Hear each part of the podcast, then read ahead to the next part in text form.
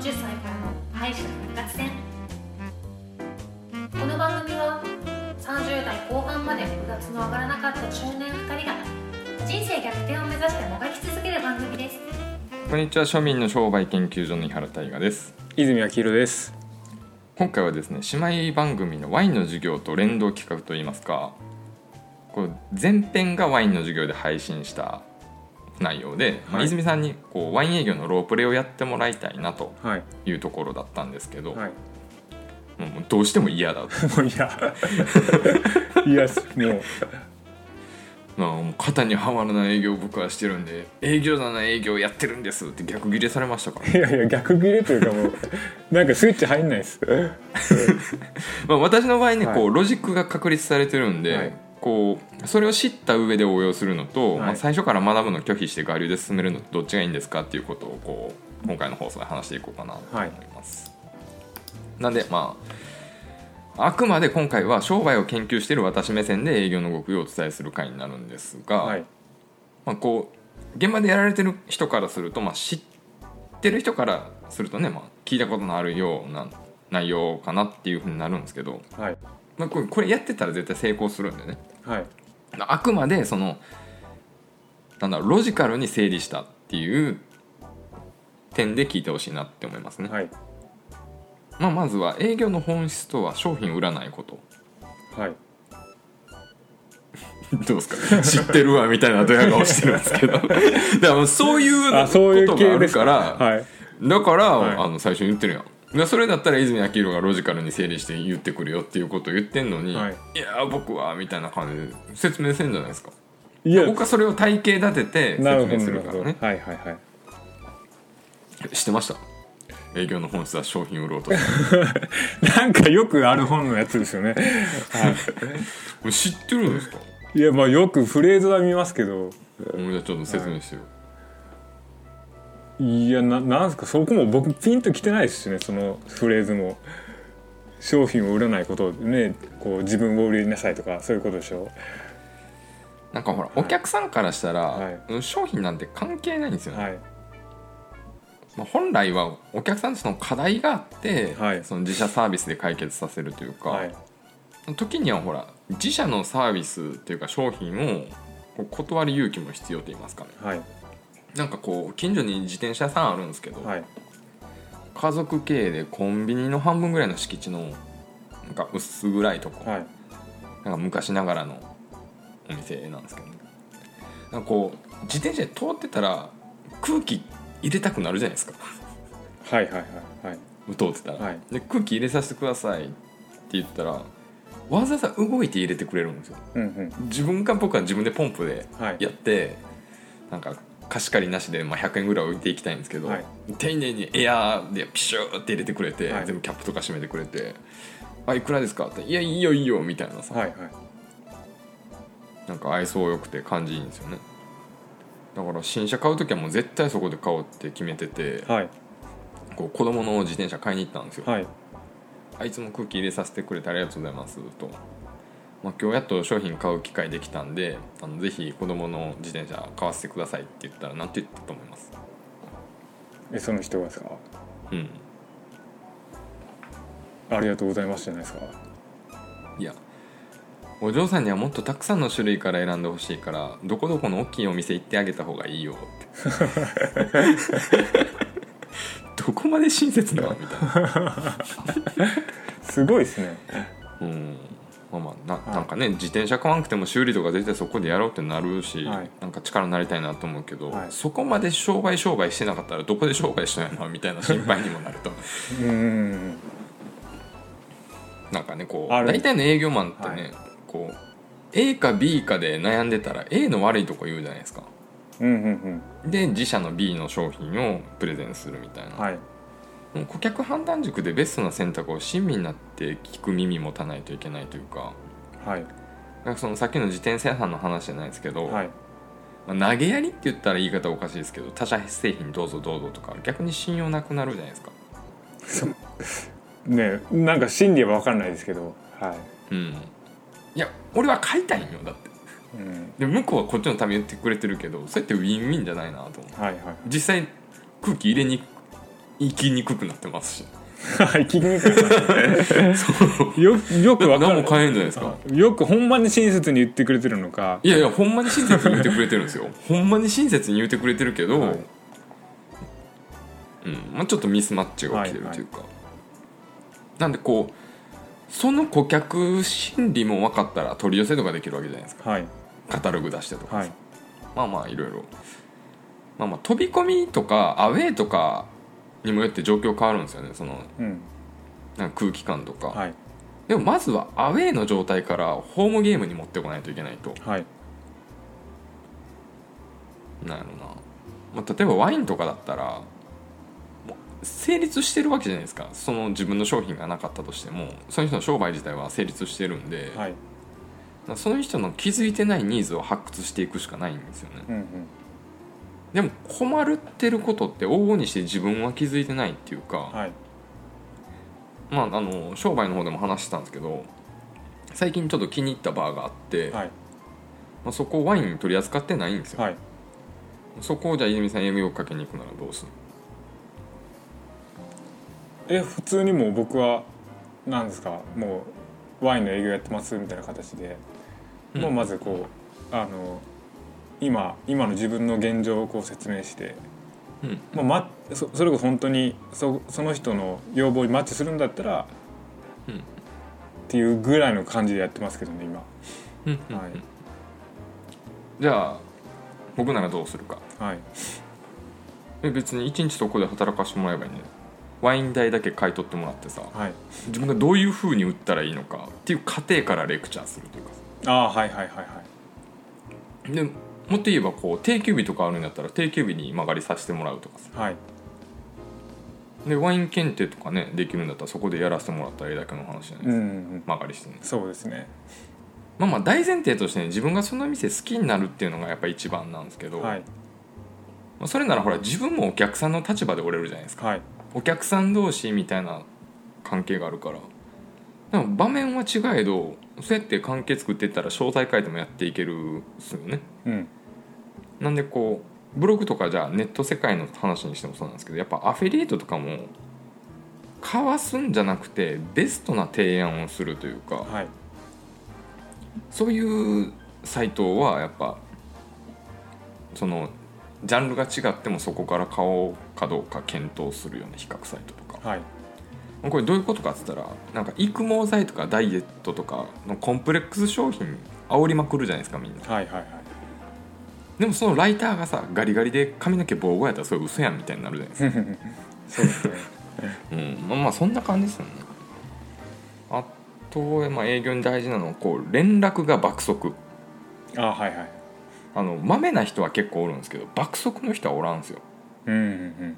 爆速。これもう秒で返すってこと。もう尋常じゃないレスポンスで返す。はいはいはい。例えばこうお客さんとこう商談があったと、はいもう席お客さんが戻って次そのお客さんがメールソフト立ち上げる前にも内容のフィードバック入れておくと。はいはいはい。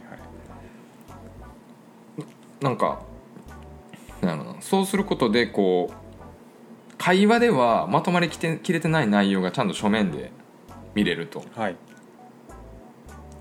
さっきもなんか営業の電話かかってきたんですよ。はい「お時間いいですか?」みたいな感じで「い、やすいません。ちょっと何の営業か分からんすけど比較検討したいんでとりあえずメールで案内いただけますか?」って言ったら「ははいい」って言って今6時間経つけど一向にメールないですから、ね、うん。いやお前座って電話してるんやったら秒で送れるよなみたいな。はいはいはい。でまあねあのーまあ、ちょっと話戻るんですけど、要は事前にプレゼン資料作ってるわけだから、はい。その商談のね、はい。まあそれにちょっとスパイス加えるだけですぐにこう仕込みはできてるわけなんですよね、うんうんうん。それを記憶が鮮明なうちに文章で分かるように整理しておくと。はいなんかそういうやっぱ特殊で尋常ではないことを行うことが圧倒的に記憶に残るんですよね。うんうんうん。こいつにお願いしたいって思わせるブランド力を作らないと、はい。まあ、まだまだありますよ。はい。営業の極意、はい。これはね前回の放送と相反することなんですけど、はい。営業もやっぱ人の話聞くべしやなと。うんあのおもろい人間の会は傾聴力クソみたいな感じで言ってたじゃなですか、はいいはいはい。でもやっぱなんか面白い人間アピールしたりするのは対等な人間関係においては意味ないってことなんですけど営業って立場はやっぱ顧客ニーズを見つけるのが仕事でうん。そのためにやっぱりヒアリングがすごい重要になってくると、はい。なんかこう喋りうまいからっつってガーってまくし立てられて喋られたら合うざみたいになるじゃないですか。うん。だからどんな説明してたとしてももうええわってなるんですよね。はいはい。まあ確かに推しの弱い人だったりこう、まあ、推しの弱い人とかだったら効果的効果的かもしれないですけど、まあ、本質な部分で言ったら顧客の問題解決ってことを考えるとその人は必要ないかもしれないってことは、まあね無理やりにつながるし、まあ、次にはつながらんと。はいなんでこうロープレイして泉さんどっちタイプなのかなっていうのは確認したかったんですけどそれ聞けなかったんで残念です うん。まあ仮にじゃあ困ったことないですかとかって泉さんに言ったとして、はい。お客さんに、はい。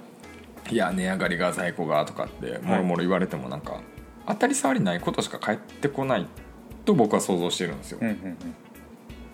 だからアイスブレイクさえしっかりしてたらなんかこう導入部分でなんかその景気悪い時の対策とかどうしてますとか宣伝とかどうしてますとか SNS 運動とかお手伝いしましょうかとか定休日の案内とか公式 LINE 使ったら便利ですよとかまあいろいろ提案できるわけなんですよ。はい。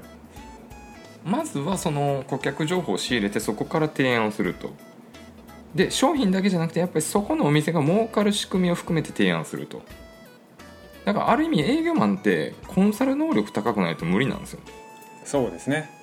もうやっぱりお客さんが儲からないと継続しないですそうよねそうそうそう。よくねパターン的になんか病院の診察とか警察の尋問みたいな営業マンおるじゃないですか、はい最近お困りないですか？普段どんな感じですか？みたいな、はい。私だったらね行く前に徹底的にリサーチします。はいはい。もう共通の話題だらけにしておきます。うんうん。もうレビューサイトとかも一語一句見ときます。その店の であのコメントどうでしたね？とかさ、はい。でちなみに私は以前あの星5でレビューししてますんではい。ちらみたいな感じでしたら、はい。もう絶対嫌な気せんじゃないですか まあまあそうやってすることでやっぱまあ本音の部分が引き出して引き出されるというかさ。はい。でも泉さんはこれなんか相手の懐に飛び込むのうまいやん。いやいやもう本当気合う人だけですよ。まあまあそれはセンスですよね。相手のとの距離の詰め方というかさ。はい。初見の人とどれだけ仲良くなれるかですよね。うん。これで僕は意識してるのは、はい。僕もう初対面からめっちゃ慣れ慣れしくするじゃないですかあ社長の場合ってことですかそうそうそうそうそう、うん。泉さんとかも初めて会った時でもそうじゃないですか。はいはい。でもこれって分かりやすくてもうめっちゃ仲良くなれるか完全に拒否されるかどっちかに初めから分かれ分けれるんですよ、はいはいはい。な変な話リストだけの見込み客なんていらんってことでしうんうんょセンスがない人はもうずっとなんか距離感が離れたまんまなんですよ、うんうんうん。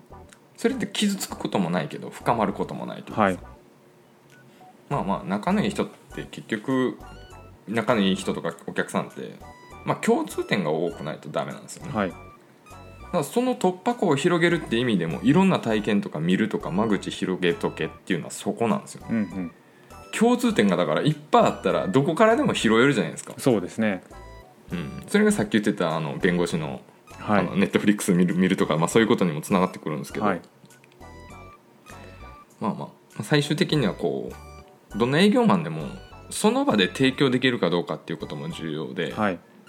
なんか事前情報で知りえなかったことがこうコミュニケーションによって直面するじゃないですか、はい。なんか新たなさ問題とか、はい。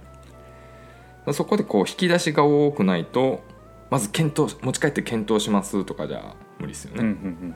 まあ、立場上の問題もあるけどある程度事例があれば予測できるわけじゃないですか、うんはい。の対応力が高まるというか。はいだから常にこう場数踏んで選択肢を増やす作業をしないといけないと。うん。